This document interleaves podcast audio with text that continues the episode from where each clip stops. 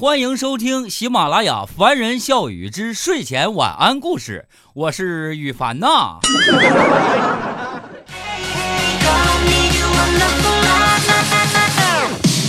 呃，昨天呢，咱们录了一期节目哈，这期节目叫啥呢？叫那个龟兔赛跑哈。完了，很多小朋友们听完之后呢，都一致的表示说，晚上听完之后更睡不着了。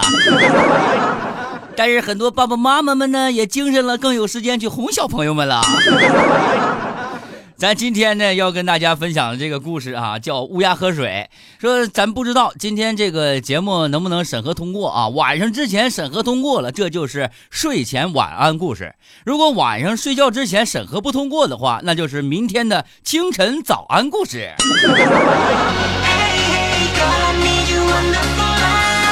都说了吗？今天给大家讲的是乌鸦喝水的故事。其实啊，呃，他这个故事当中写的是什么呢？乌鸦是一种非常聪明的动物。就从这一点来证明啥呢？说这个世界上哈，老天对任何一种生物、任何一个人都是公平的。有些人呢，你长得很丑，但是你很聪明，是吧？有些人很丑，但是很温柔。你看乌鸦就是特别丑，但是它是一只聪明的乌鸦，它知道怎么样才能把瓶子里的水喝上来，对不对？啊，有些人呢，他就是长得非常非常的漂亮，但是他就漂亮那么长时间，等到老了的时候呢，跟别人还是一样的。再有些人呢，也是长得非常非常漂亮啊，或者非常非常帅，但是他的情商啊、智商啊什么的不是很高。所以说呢，在这个世界上，像我这样似的美貌与智慧并存的人，实在是不多了。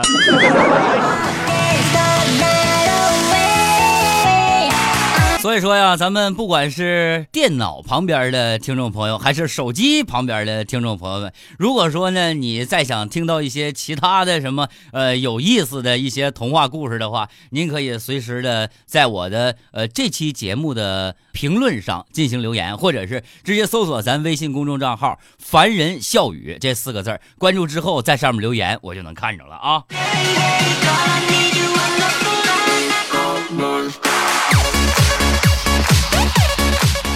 行了，来开始吧哈。呃，乌鸦喝水，说有一只大乌鸦呀，长得可磕碜了。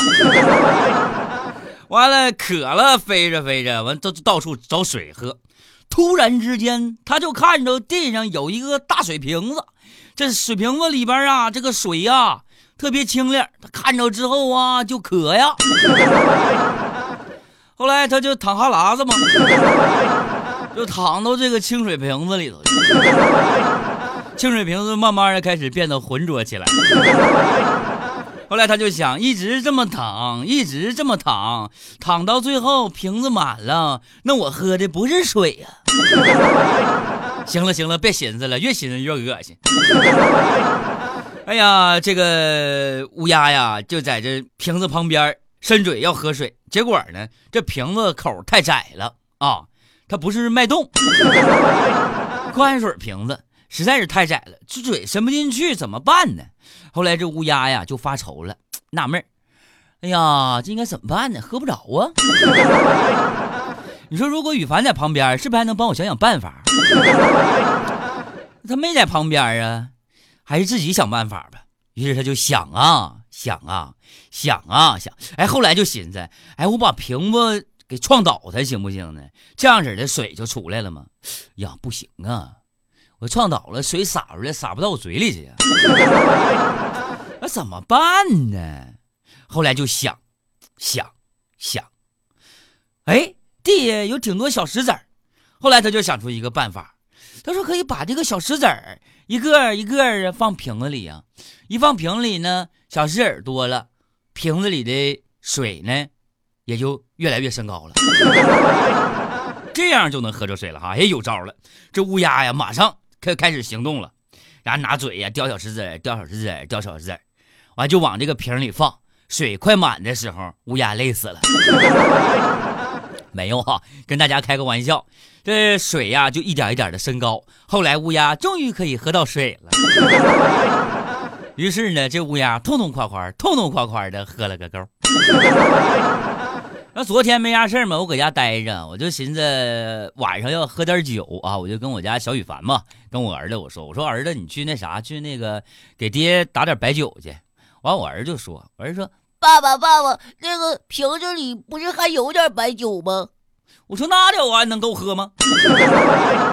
那你爹我啥酒量，你心里没数啊？对不对？你娘怀你的时候，你爹就一直在喝。赶紧去打下去啊！我儿子拎着瓶子就走了。待会儿啊，拎一满瓶酒就回来了嘛。完，你跟我讲，爸爸爸爸，我 打回来喽！我打过来了，乖儿子啊！我说妈呀，这咋整？瓶底儿半瓶石头子儿呢？